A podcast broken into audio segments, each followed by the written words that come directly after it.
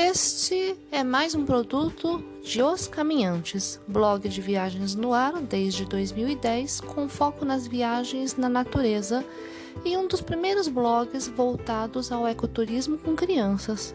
Mais informações no nosso blog, Os Caminhantes.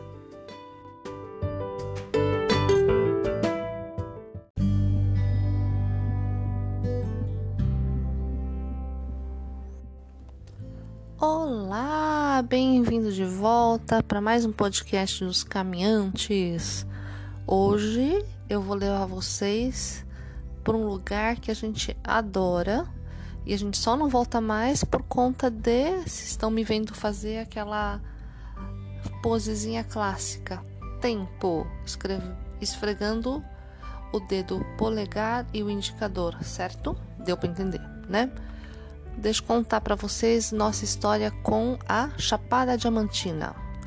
A gente teve a primeira vez em 1996, coisa do milênio passado. É, ainda éramos solteiros, eu e o João, fomos com o cu, desculpa aí, tá? e a minha amiga Selma. É, foi um marco pra gente, né? A gente nem era namorado, a gente só era amigo.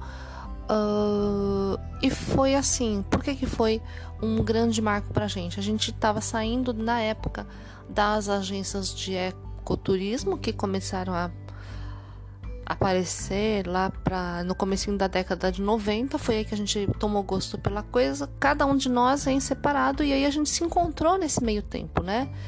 E deu que deu que casamos e continuamos amigos de Selma, enfim, enfim.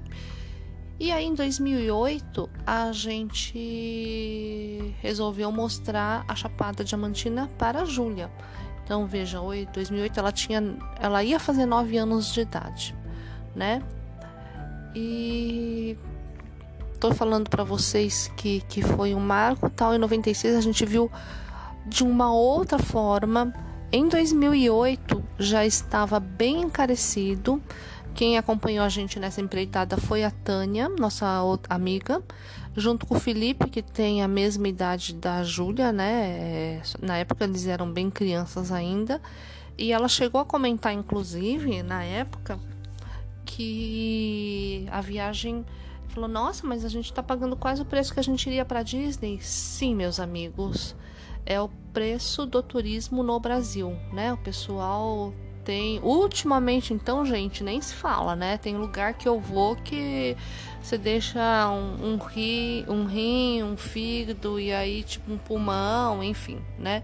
Então, naquela época era um pouquinho menos pior, né? Agora, com inflação galopante correndo solta aí, o pessoal querendo tirar todo o atraso que, que teve de pandemia e tudo nesses tempos, então já viu. Vamos lá. É, como sempre, eu vou dar uma pincelada nas coisas que você pode dar uma olhadinha, de, que você pode visitar. Mas se você procurar no blog, nas viagens nacionais, no, no menu mesmo principal, você procura pela Bahia, Chapada Diamantina, e aí vão ter todos os posts da Chapada Diamantina, tá? Tem bastante coisa lá, dá uma olhadinha. Vamos lá. Vou começar com o que você pode fazer na cidade de Lençóis.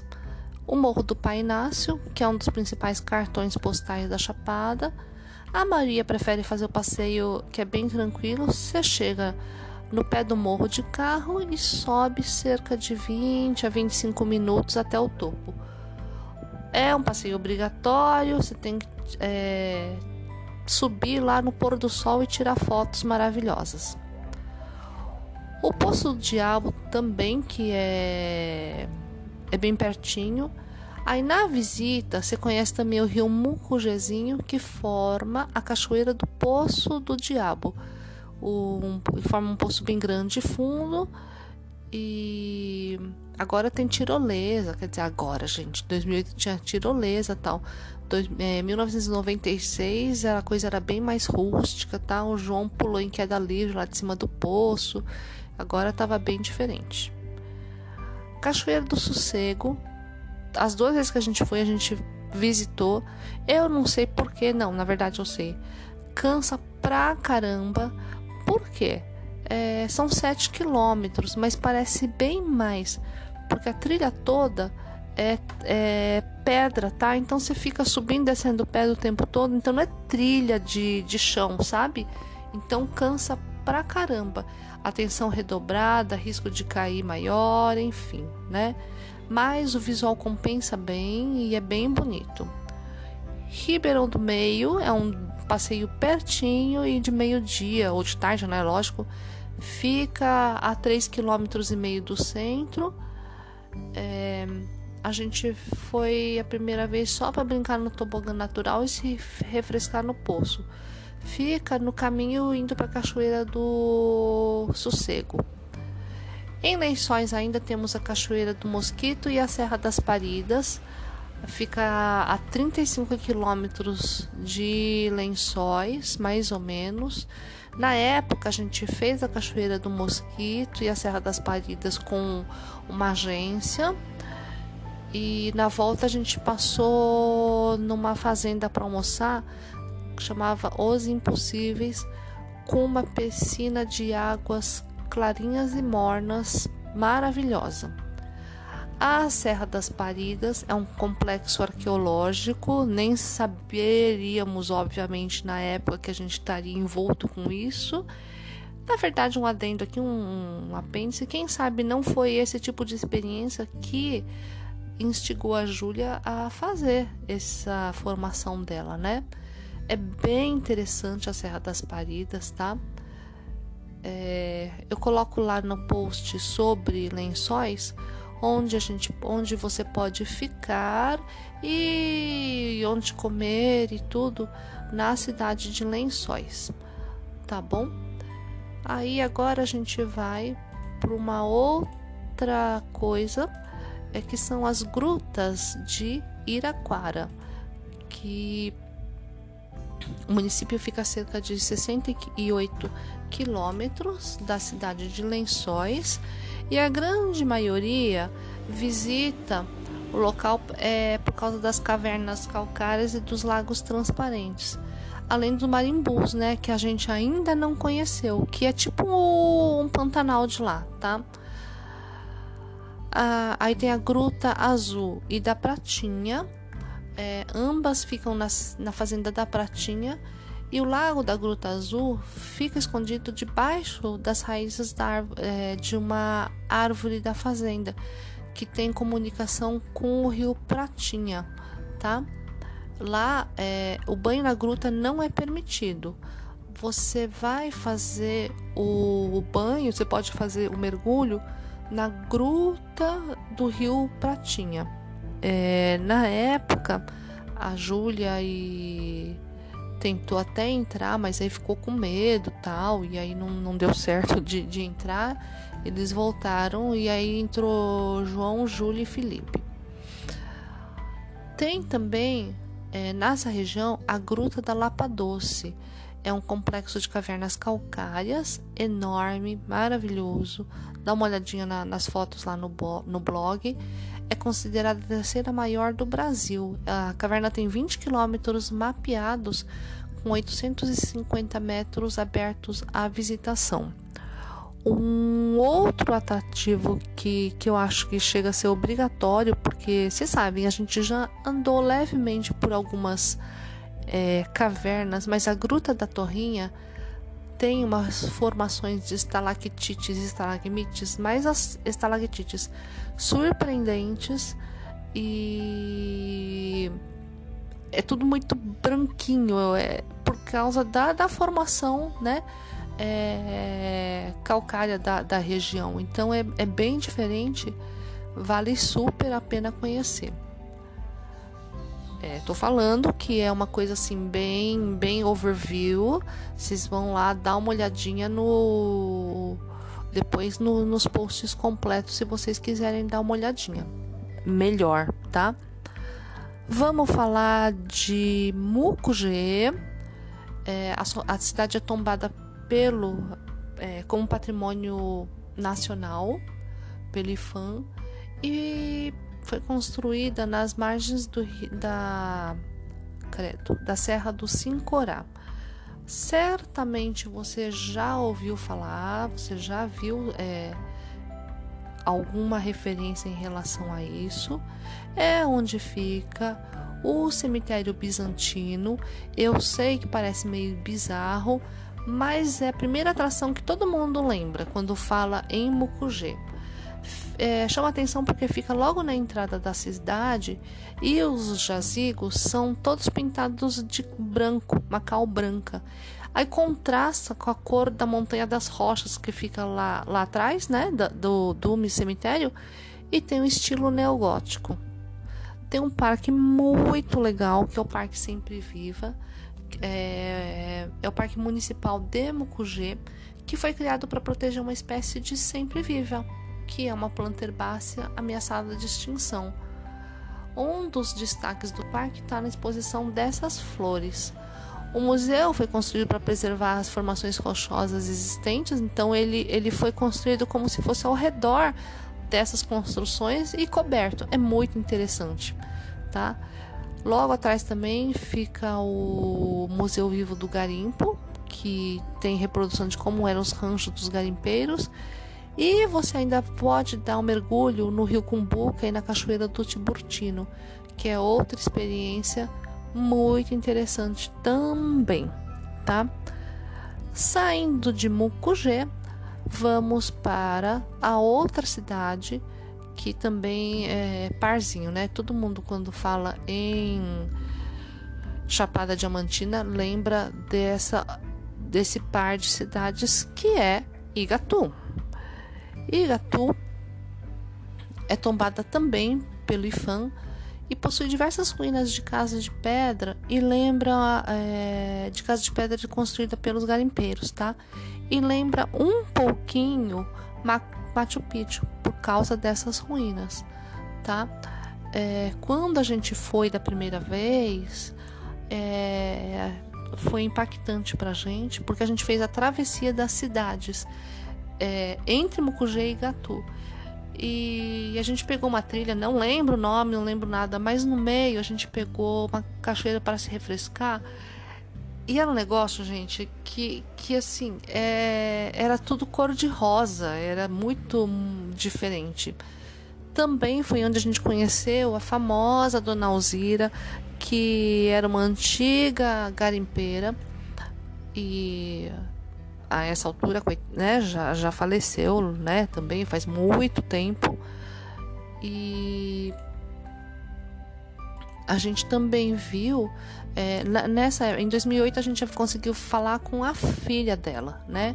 A gente visitou a mesma casa, a gente foi recepcionada pela filha e que ainda guardava os mesmos artefatos. É, a gente fez um pernoite numa pousada lá, foi interessante porque em 1996 a gente chegou a tomar café na, assim, na construção dessa pousada. E depois a gente voltou para ver e dormimos nessa casa, nessa pousada, desculpa. É, também a gente teve a oportunidade de ver é, o Boi do Brejo depois da volta da caminhada para a Rampa do Caim. Vai, lembra bem desse nome, Rampa do Caim. É uma caminhada que você pode fazer nessa localidade. É uma caminhada de 9 quilômetros que foi bem cansativa, mas é muito bonita. É, dependendo do guia que você pegar, você vai ter uma aula completa de flora local. O objetivo da trilha é alcançar os encontros do rio Pati com Paraguaçu, tá? É... E é o que eu tô falando. Na volta a gente teve, desculpa, eu tava falando do, do Boi do Brejo, é uma manifestação popular e aí eles vão fazendo esse caminho e chega e vão dançando até o final lá no centro da, do vilarejo.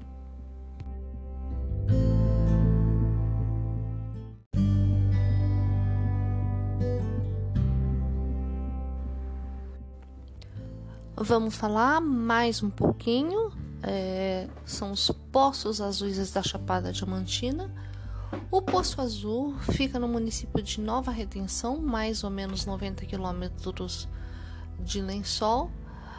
É, É uma gruta com águas cristalinas em que o azul vivo da água é resultado da luz do sol. É permitido nadar e realizar flutuação.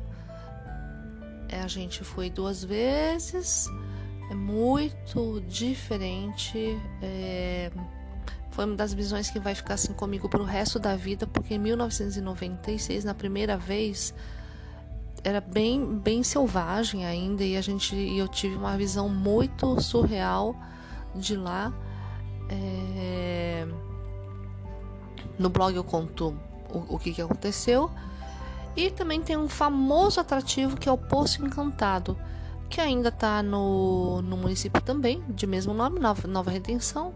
É aquela clássica foto com a luz entrando por uma fresta iluminando as águas azuis, mas esse atrativo tem data e hora marcada. Eu coloco lá no blog direitinho que, que época que é melhor para você ver, melhor horário.